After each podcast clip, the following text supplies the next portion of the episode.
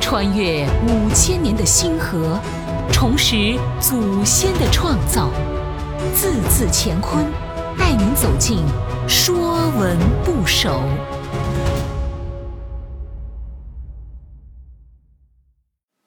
《说文不首》黍，黍是五谷之一，是我国最古老的农作物，喜温暖，不耐霜，抗旱能力极强。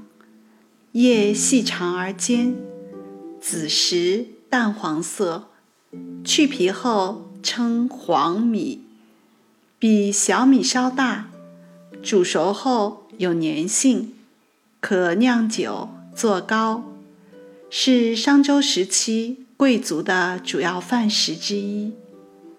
其不粘者，别名稷，可做饭。黍和稷。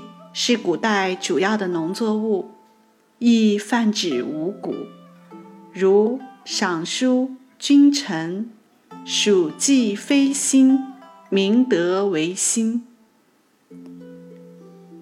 黍甲骨文字形为合谷形，一些字形下面有小点，像黍米粒之形。后黍字形中加水。依孔子说，黍年可酿酒，故合形下加水。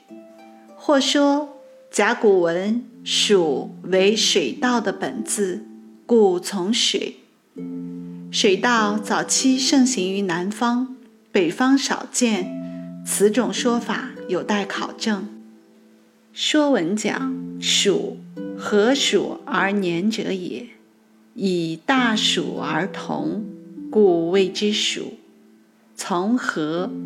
与省生。孔子曰：“黍可为酒，何入水也？凡黍之属，皆从黍。何鼠而年者也？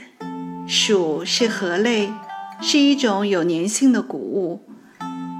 张顺辉曰注：禾者。”蜀道之大名，昔言则何黍之不年者谓之道，何黍之年者谓之蜀。以大黍而同，故谓之黍。黍在大暑节气成熟。黍黍，上古音韵同。大暑乃六月中气。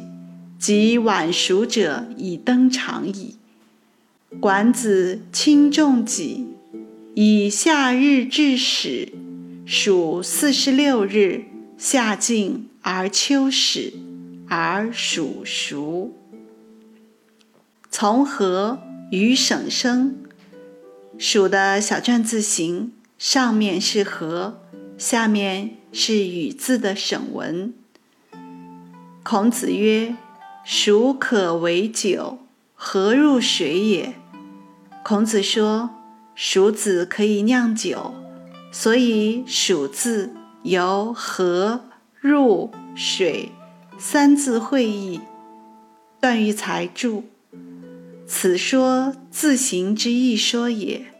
凡云孔子曰者，通人所传，以河入水？不见其必为酒，故先于省生之说，而河入水会意之说次之。今之隶书，则从河入水，不从于省。黍也是北方粽子的原料。李时珍《本草纲目》：古人以菇芦叶裹黍米煮成。煎角如驴叶心之形，故曰粽，曰角黍。近世多用糯米矣。黍是古代主要的农作物，是中国人最早的主食。甲骨文中有“丙辰卜，谷真，我受黍年”，而像这样的卜辞中。黍字百余件，其他谷类多则数十件，少则数件一件。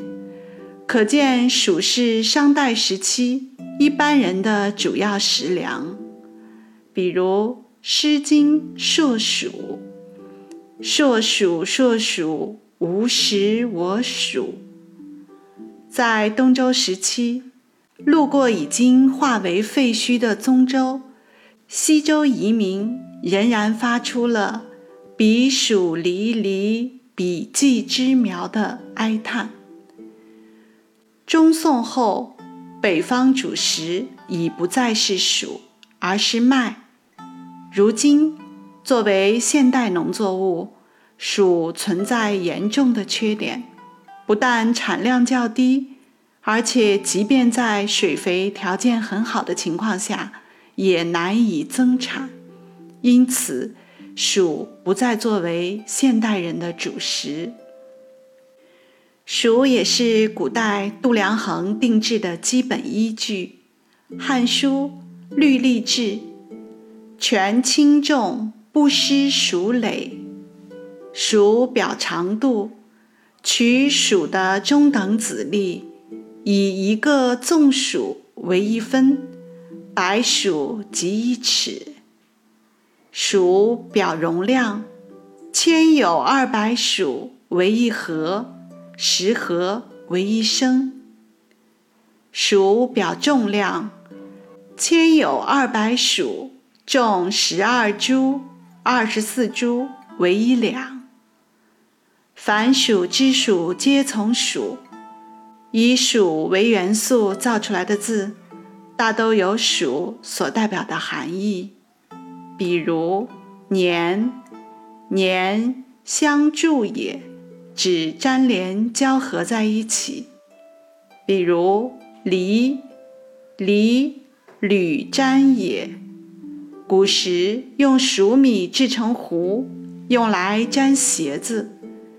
这些以黍为元素造出来的字，大都与黍米或粘性有关。本栏目由字字乾坤出品。更多课程内容，请关注公众号。